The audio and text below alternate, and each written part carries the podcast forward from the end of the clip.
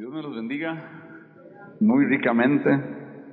Ustedes vieron en las publicaciones, en todo lo que hemos tratado de estar comunicándoles a ustedes, que hay amenazas en contra del gozo, hay amenazas en contra de la felicidad que provoca vivir en Cristo. Siempre van a haber amenazas. Y eh, los que han estado estudiando en los grupos, ya los grupos eh, ya se pusieron en stand-by, cerraron con tiempos de oración, de gratitud.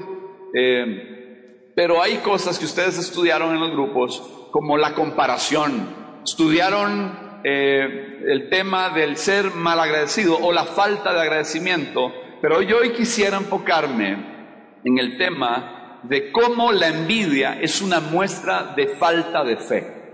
La envidia es una muestra de nuestra falta de fe. ¿Cuántos aquí hemos luchado con envidia? Escúcheme, todos en algún momento de nuestra vida. Todos. Todos. Y ahora es súper, súper, estamos más expuestos por la cantidad de estímulos que hay en las redes sociales porque todo se muestra hoy día. Hoy hay que entender que la envidia es muy tóxica y no hay manera de que nosotros podamos decir una envidia santa. Eso no existe. Quítese eso del léxico, eso no existe. No hay manera que la envidia en la Biblia eh, eh, me, me diga que es buena. La envidia siempre va a ser mala y corroe y corrompe y se mueve y nos carcome y es silenciosa. Yo quiero que usted se pregunte, ¿cuántas veces al día usted se ha comparado con alguien? ¿Cuántas veces, verdad, usted está mirando cosas y, usualmente ahora pasamos más tiempo y vamos a, preparar algunas enseñanzas con respecto a, los celulares, de cómo los celulares nos están cambiando, cómo los celulares están cambiando la manera en que nosotros vemos eternidad. Y hay un libro que se llama 12 maneras en que tu teléfono está cambiando.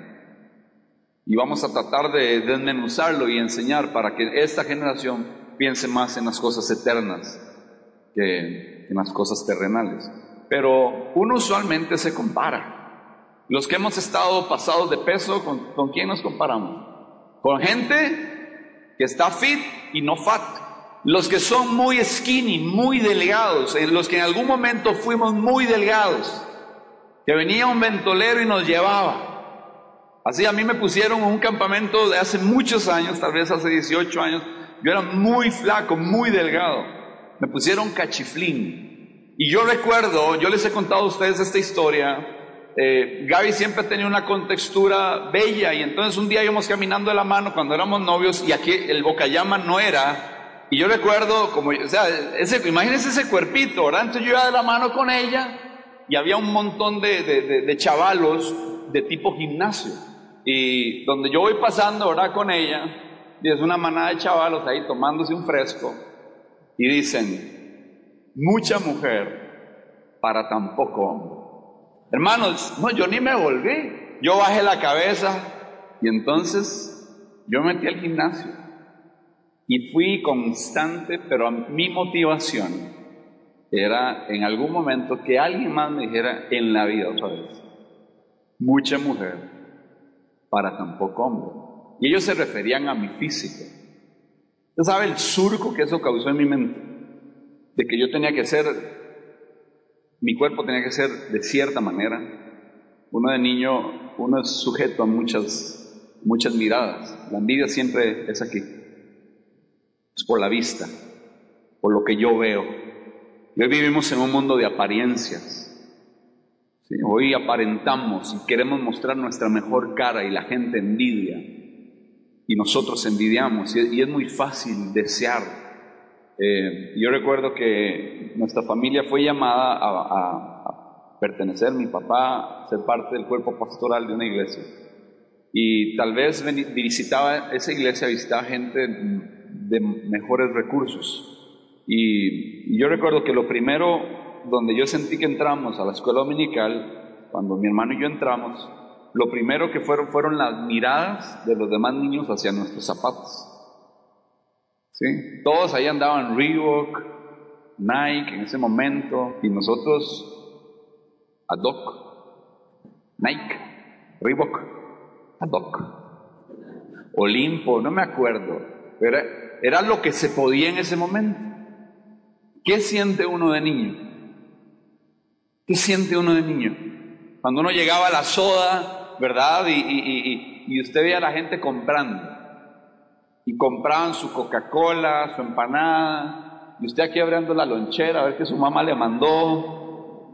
Uno como un niño, escúcheme, quiero que ponga, entonces uno crece basado en eso. Otra de las cosas con las que uno crece es con los decretos de los papás diciéndole a uno, fíjese en su hermano, aprenda a su hermano, vea, su hermano esto, su hermana esto, aprenda de ahí. Y lo que se está abriendo son puertas en los hijos para empezar a envidiar a los hermanos y la envidia va a corroer de una u otra manera. Yo tengo que entender que aquí todos somos diferentes. Escuche, ya el conteo, ayer me metí a ver cuánto va el conteo mundial. Ahorita vamos a llegar a los 8 mil millones de personas en el mundo.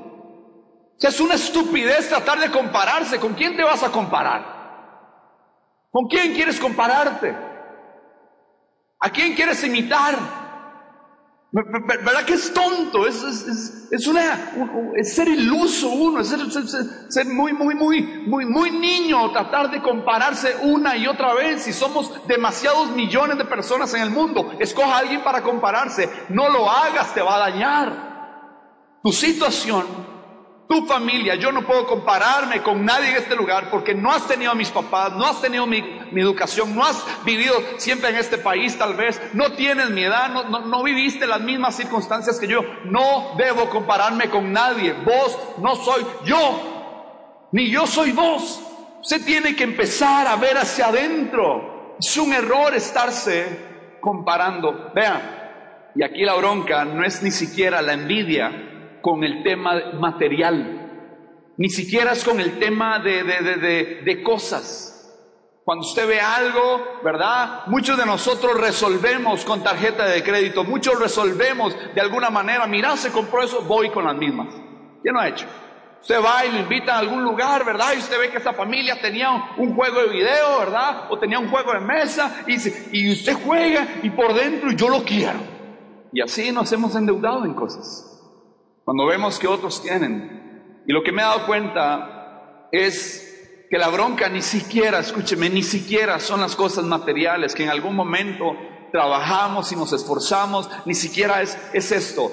La envidia más ruda que yo he encontrado es la envidia existencial. Cuando yo quiero la vida de la otra persona. Cuando yo quiero la vida de la otra persona, no estoy agradecido con quien yo soy. No estoy agradecido con el hombre que soy, no estoy agradecido con la mujer que soy. Y como padres necesitamos enseñarle a nuestros hijos quiénes son ellos en Cristo. Y cada uno de nosotros tiene que tener claridad de quiénes somos nosotros en Cristo y batallar con esto. Salmo 37. Hay gente tan fea que usted no le puede contar sus bendiciones. Hay gente que uno no le puede contar las bendiciones de uno. ¿Por qué? Porque van a picar, su corazón no está listo. Ahorita vamos a hablar de algunas características de los envidiosos, pero todos aquí hemos envidiado y repito, la envidia es falta de fe. La envidia es falta de fe. Dice Salmo 37, voy a leer en versión lenguaje actual. No te enojes por causa de los malvados, ni sientas envidia de los que hacen mal, pues son como la hierba que al cortarla pronto se seca. Tú debes confiar en Dios, dedícate a hacer el bien, establecete en la tierra y mantente fiel a Dios. Entrégale a Dios tu amor, tu afecto, y Él te dará lo que más deseas. Tu versión, muchos tienen aquí, deleítate a sí mismo en Jehová, y Él concederá las peticiones de tu corazón. Dice, entrégale a Dios tu amor y Él te dará lo que más deseas. Verso 5, pon tu vida en sus manos. Confía, confianza, dice, de manera plena en Él y Él actuará a tu favor. Así todos verán con claridad que tú eres justo y recto. Calla en presencia de Dios y espera paciente a que actúe. No te enojes por causa de los que prosperan, ni por los que hacen planes malvados. Salmo 37 y el Salmo 73 están muy ligados, muy tomados de la mano. Yo digo, un rey escribiendo esto, un rey con gente a, su cargo, con poder, con fama, eh, cualquiera podría pensar que a él lo envidiaban, pero ahí está él batallando con la envidia. Y él dice, Señor, y él se levanta en la mañana. Yo no sé cuántos de ustedes se levantan en la mañana, ¿verdad? Y de repente, escúcheme, lo que yo quiero tratar de dar a entender es que todos batallamos con esto. Todos batallamos con esto y es una realidad. Y lo peor que nos puede pasar hoy es pensar que en nosotros no hay eso. Y tenemos que aprender a identificarlo y, hacer altos y decirle, Señor, de verdad, examíname. Hay cosas que uno envidia. ¿Sabe cómo uno se da cuenta que, que, hay envidia? Cuando uno trata de bloquearle las bendiciones a otros. Cuando usted es canal de bendición y usted se las bloquea, porque viene usted sabe que viene alguien para arriba y usted no se quita, quítese, de campo, deje que explote, dele campo. Si está en tu poder bendecirlo, vuélvase un trampolín y no una pared para esa persona. Usted ve a sus hijos surgir, que surjan, si usted ve a un compañero de trabajo que, es mejor que usted, dele campo. Solo porque usted es supervisor, no, no, lo vas a aplastar. Usted ve que hay un buen negocio, que hay una muy buena oportunidad, y usted empieza a bloquear esas bendiciones y esas oportunidades. ¿Por qué estoy bloqueando a alguien? ¿Se acuerdan la imagen del asalto en Coronado? Que había, parecía un civil que le estaba estorbando a, Chuck Norris y, el, policía, de el, guarda de seguridad, eh, todavía no comprendía que él era también un, un obstáculo, ¿verdad? Y se interponía hasta que entendió que él también era un pillo. Y lo hizo quitado. Si ese hubiera sido un civil, obviamente se quita y le da la pistola y que pase lo que tenga que pasar. Pero yo debo mantener una, una actitud muy sobria hacia las bendiciones de los demás. ¿Sabes? Cuando, otra manera de identificarse cuando en mí hay envidia es cuando yo no puedo celebrar que al prójimo le vaya bien. Tengo que aprender a aplaudir cuando al prójimo le va bien. Por eso dije que no hay envidia santa, lo que hay es una admiración. Estoy, me alegro que tu familia esté bien. Me alegro verte aquí. Estoy contento de verte en Cristo. ¿Qué, qué, qué lo quieren ver a uno revolcándose afuera? Aplauda que hoy estemos todos aquí reunidos. Aplauda que todos estemos hoy bendiciendo el nombre del Señor. No importa por lo que pasamos. Hoy el Señor nos trajo con cuerdas de amor y hoy levantamos un rugido en alabanza y en adoración porque creemos en, el Señor. Pero nuestra actitud, ahí viene. Uy, ahí viene. Me va a predicar. Gócese. Alégrese. En esta casa decidimos escoger el gozo como parte de nuestro ADN. Escogemos el gozo, estar felices, aplaudir, celebrar tus éxitos, tus victorias. Vengo la gente, si usted no se va a alegrar de, ver a fulano, entonces eliminen las cuentas. Usted tiene gente ahí para estoquearlos, usted tiene gente para bendecirlos. Usted sigue, usted quiere estar en contacto con personas y se mete y celebra y les manda un corazoncito y, y, y fire. Alégrese. Hay cada actitud tan fea en nosotros, tan pero tan fea. Nosotros tenemos que aprender y aquí yo veo a un salmista batallando, que el salmista estaba peleando. Entonces algunos piensan, ¿verdad? Eh, cuando, cuando este año se nos casan varias parejas y tal vez los que han sostenido un estatus civil de soltería y no se les da el asunto y no se les da. Cuando todos se casan y usted no se ha casado, ¿qué se siente? Se batalla, se lucha, vienen los argumentos, vienen las ideas. O dice, no, yo, yo es que me estoy preparando muy bien, ya llevo siete cursos prematrimoniales. Y usted sabe que hay gente que lucha con esto. No se alegran cuando otros se casan. O si tu hijo tiene una enfermedad crónica, usted tiene que pasar en el hospital. Mientras usted ve a todos los hijos de los que están alrededor de usted, dicen, todos están sanos y nosotros somos una familia que ama al Señor. Puede tocar la envidia a tu corazón. O cuando uno, yo no sé a quién le tocó aquí jugar en algún equipo, pero usted tenía habilidades, tenía cualidades, pero había un zapazo y por ese zapazo usted siempre lo banqueaban. Y usted está comiendo ahí banca. Gol. ¿Verdad? Cuando usted era el que quería hacer el gol, parar el penal, porque usted pensaba eso.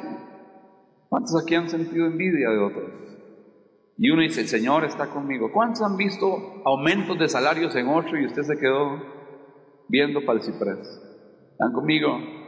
Y la envidia tocando el corazón. ¿Se acuerdan de la historia que les conté de Hawái? Cuando uno como pastor mira tal vez otras congregaciones uno también corre en peligro.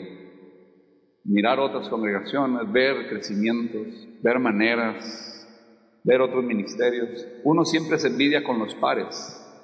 A mí no me da envidia el presidente en ningún lado. A mí no me da envidia ningún jugador de fútbol. Hay, entre ellos sí se envidian.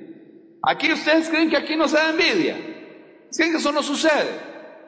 ¿Quién predica mejor? ¿Quién no predica mejor? ¿Quién canta mejor? ¿A quién le toca esto? ¿Quién es el mejor guitarrista? Aquí sucede y todos luchamos con eso. Si no es A, es B. Si no lucho con esto, lucho con lo otro. Si no es con el cuerpo, es con la inteligencia. ¿Quién no batalló con las notas de exámenes? ¿Quiénes aquí son los nerds de la casa? Y a mami, mami, me saqué un 100. Y entra uno. Y uno y usted, mi amor, no, mamá, me fue bien, al final de año hablamos. Usted tranquila, yo tengo todo bajo control. Al final del año, oiga, es que siempre, siempre, si no tengo este cabello, si no tengo este cutis, si no tengo esta altura, si no tengo, ¿verdad? E, e, esa panza vulgar, si no tengo, eh, eh, yo, yo, quiero esas piernas y el otro, yo quiero ese dedo gordo, el mío se me sale así, ¿verdad? Yo quiero que nos abramos y seamos una familia honesta. Yo quiero que seamos honestos. Los papás dicen, si no me hubieran tocado estos hijos, ¿por qué no podemos, ¿por qué no podemos una familia normal? Nadie que ha pensado así, yo quiero abrir mi corazón, nadie ha pensado, ¿por qué gente impía se pegan los millones de la lotería? ¿Alguien ha pensado eso? Señor, ¿por qué no me lo pego yo y te construyo un templo? Para que la gente sea salva. Los que se los ganan son gente que no son felices. Juan Luis Guerra habla que él tenía todo, fama, dinero, su matrimonio bello, sus hijos, sus nietos. Y él dice, yo era un infeliz y deseaba esos éxitos de otros hasta que Cristo vino a mi vida. Y el mundo se asustó cuando él saca este disco impresionante musicalmente. Jesús me dijo que la Impresionante. Y él y pone a bailar a multitudes y les está mandando pura palabra. Y ya no le envidia a nadie porque tenemos a lo mejor. Esto se trata de decir, estoy completo en Cristo. Estamos completos en Cristo. Y este, y este salmo dice, no te enojes. Dan, ¿cómo le hago? No te enojes. Dan, ¿qué hago cuando usted sienta, verdad? Estaba viendo ahí algunas fotos y a fulano y, ahora contaron que fulano tiene trabajo y a mí nadie me quiere contratar. Dice la Biblia, vaya y ore y humíllese y diga, no me voy a enojar porque el Padre dice que yo no voy a sentir envidia por nadie porque todos esos son como la hierba, pero el que confía en Dios va a permanecer para siempre. Dice la palabra del Señor que yo voy a permanecer para siempre. Fe, fe. Las cosas no están saliendo ni resultando, pero hay algo que el Señor me dice, que cuando esta palabra se mete en mi corazón y empieza a germinar, yo puedo ver alrededor y no tengo que enojarme. Tengo que ser feliz, repito, en esta casa escogemos el gozo. Y algunos están pensando, Dan, pero usted sabe lo que me está pasando, usted sabe la situación que escoja el gozo. Todo lo que pasa alrededor se va a secar, pero usted va a permanecer, usted va a permanecer. El Señor te va a dar tierra para heredar, el Señor te va a dar más, más de lo que estás pensando siquiera. Siempre te va a dar más. ¿Cuántas cestas quedaron después de que el chamaquillo llegó con los peces y los panes y solo eso tenía? Y seguro lo veían y, no me, ¿verdad? Y se veía el de menos y, y, esto es lo que tengo y seguro se comparaba y yo solo tengo este poquitico. ¿Cuántas cestas quedaron? Doce. ¿Para quiénes? Para los incrédulos de los discípulos. Tomen cada uno. Ustedes no creían que yo iba a multiplicar eso. Yo no sé qué tienes en tu mano, pero el Señor lo va a multiplicar. Deja estar mirando lo que tienen las otras canastas de, de, los que están a la par. Lo que tú tienes, Dios lo va a multiplicar. Dios lo va a multiplicar. Y unas cosas que a mí me sorprenden es el momento en que Pedro es restaurado. Está en ese momento donde él lo niega, Jesús lo restaura, allá en Juan capítulo 21. Pero que se recuerdan bien de este pasaje.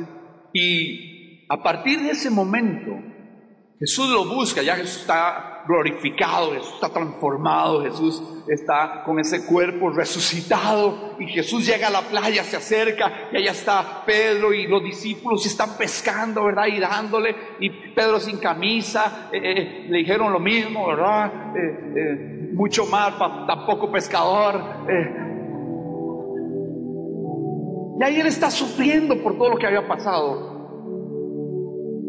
Pero ya se restauran. Jesús le hace las tres preguntas, me amas, me amas, me amas. Sí, sí, sí, tú lo sabes todo, he quedado descubierto, conoces lo peor de mí. Pero llega este momento muy, muy específico, donde Jesús le dice cómo él va a morir. Dice, con los brazos extendidos, ya, ya no te vas a mandar a donde vas, si vienes, no te van a traer. Y empieza a decirle lo que a él le toca. Y Pedro acepta, ¿no? La, la manera en que Jesús está hablando y le está diciendo cómo él va a morir. Jesús se levanta, le dice, sígueme. Pedro empieza a caminar, pero se levantó otro. Y aquí atrás venía Juan, y Juan venía caminando. Y Pedro se vuelve porque le dijeron sígueme a él, ¿verdad? pero se levantó el otro. Y le dice, ¿y este? ¿Y este? Va mí que me sígame. Y Jesús se vuelve y le dice, da sorompo a usted no le importa lo que yo haga con él. Ven como en la superficie de Pedro sale. Le dice Jesús, hey, si yo quiero que él viva hasta que yo regrese, ¿a usted qué? Metas en su propia vida en el propio propósito que yo tengo contigo, ya te lo determiné, no te debe importar cómo yo trato con Él. Necesito que salgas de este lugar con fe, entendiendo que Dios no va a tratar conmigo igual que lo hace contigo. Dios tiene diferentes tratos. Somos hijos diferentes, con procesos diferentes. Todos aquí llevamos un proceso. ¿Cuánto lo creen? No, escúcheme, no estorbe en el proceso de nadie. No opine en el proceso de nadie. No interrumpas el proceso de nadie. Eso es fe. Uno quiere guiar, uno quiere apoyar.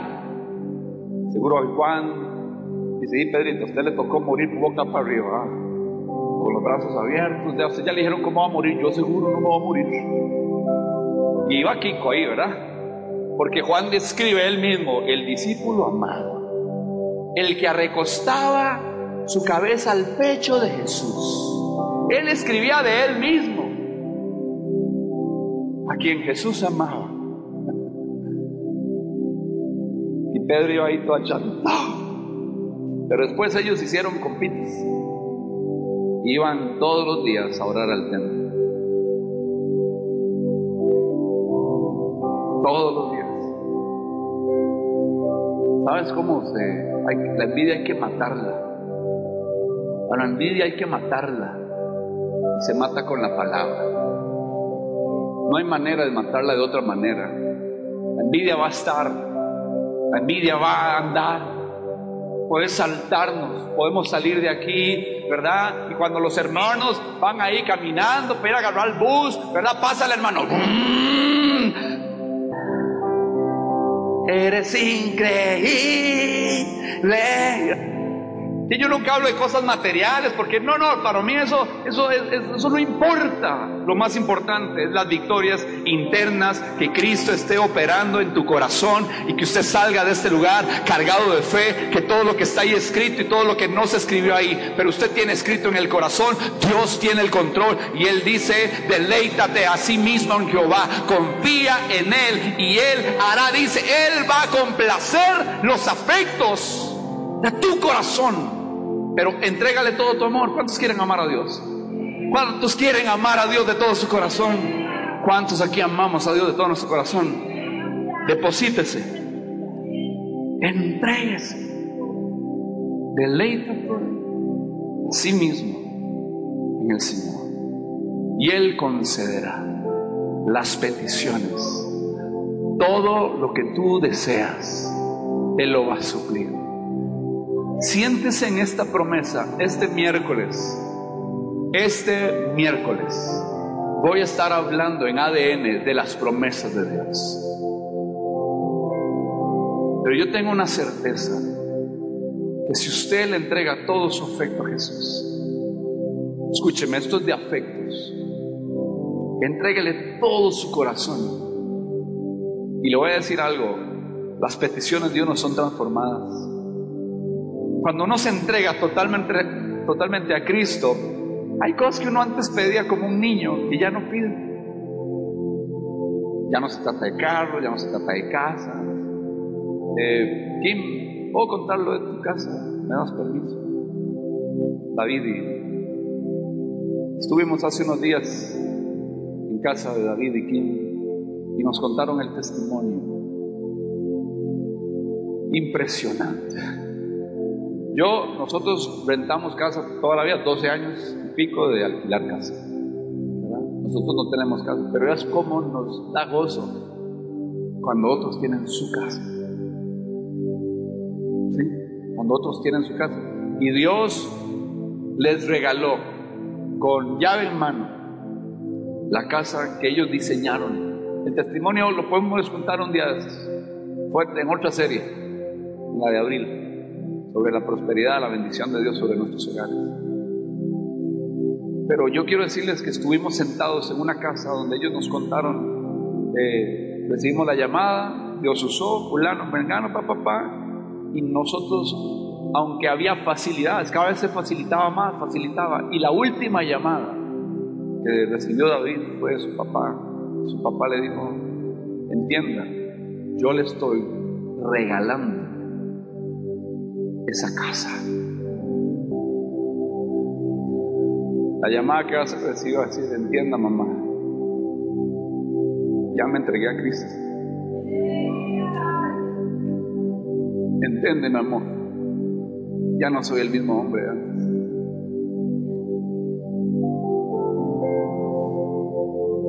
Entiende, hijo, tu mamá ha sido tocada. Ya no soy la mujer amargada. Ya no soy el hombre agresor. Entiende.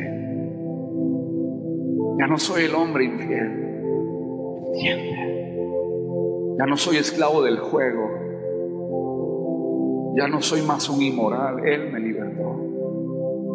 Vas a recibir la llamada del doctor. Dice, algo pasó, pero tu útero cambió.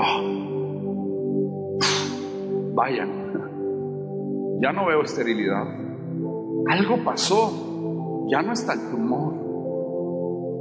Camina en fe. No envidies a nadie.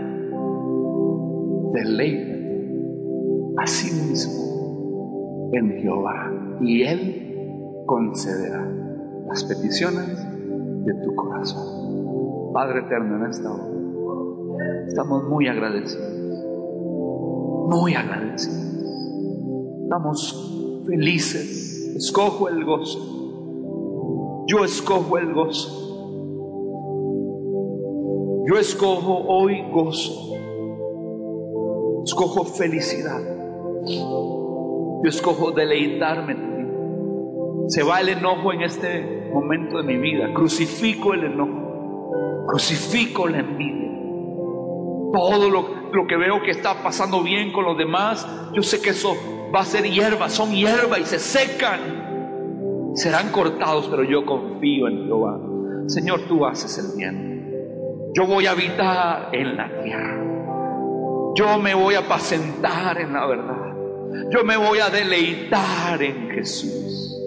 Yo sé que Él va a conceder las peticiones de mi corazón. Y voy a gozarme tanto cuando esa respuesta venga. Hoy encomiendo a Jehová mi camino y confío en Él porque Él ya está operando. Señor, tú vas a exhibir mi justicia como la luz y mi derecho como el mediodía. Guarda silencio ante Jehová y espera en Él. No te enojes, no te alteres con motivo del que prospera. No te enojes. Deja la ira, deséchala ahora mismo. Toda la gente maligna será destruida, pero los que esperan en Jehová van a heredar la tierra. Dichosos bienaventurados, bienaventurados. Vuélvete un pacificador, no envidias, no pleitos, no enojos. Vas a heredar. Hay promesas para ti. Señor, nos entregamos a ti. Renunciamos a la envidia en nuestro corazón. Renunciamos a la envidia de nuestro corazón confío plenamente en ti. Vamos, métase en la mano, en el hueco de la mano del Señor. Métase bajo la sombra del Omnipotente. Y confíe, espere.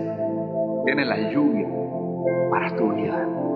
Donde ha estado seco, que usted dice, ah, ya no aguanto. No, el proceso ha sido impresionante. Pero cuando recibas esas gotas sobre el proyecto, sobre tu familia, sobre tus hijos, yo no he visto justo desamparado, ni su descendencia que mendigue el pan. Señor, desata y abre los cielos a favor de tu pueblo. Pero aquí está la demanda. Deleítate. Dale todo tu afecto a Dios. Has estado amando, he estado amando otras cosas. Señor, perdónanos si no eres el número uno te pedimos perdón. Toda idolatría en nosotros sea quitada, quebrantada, desbaratada. Puedes simbólicamente alzar tu cabeza y decir, yo quiero las sencillas, quiero vivir en sencillas descalzo en el zacate, levantando mis manos, jugando con mis hijos, con mi familia, caminando de la mano con mi cónyuge, disfrutando el noviazgo, disfrutando el matrimonio, disfrutando a los nietos. Dígale, yo quiero la sencillez, yo no quiero envidiar a nadie. Quiero disfrutar un paseo en el Parque La Paz o en, o en Monteverde, no importa dónde estés. Quiero disfrutar en la casa, quiero disfrutar mis frijoles, mi arroz, mi huevito, o un manjar. Si se puede, no importa. Voy a estar feliz y no me voy a enojar porque voy a heredar. Y me estoy deleitando cada día en el Señor, quien concederá las peticiones de mi corazón. ¿Quién tiene un aplauso para el Rey de Reyes y Señor de Señores? Fuerte el aplauso, fuerte el aplauso. Él cuida de nosotros, Él cuida de ti. No te desesperes. Sostente ahí. Sostente ahí. No te desesperes.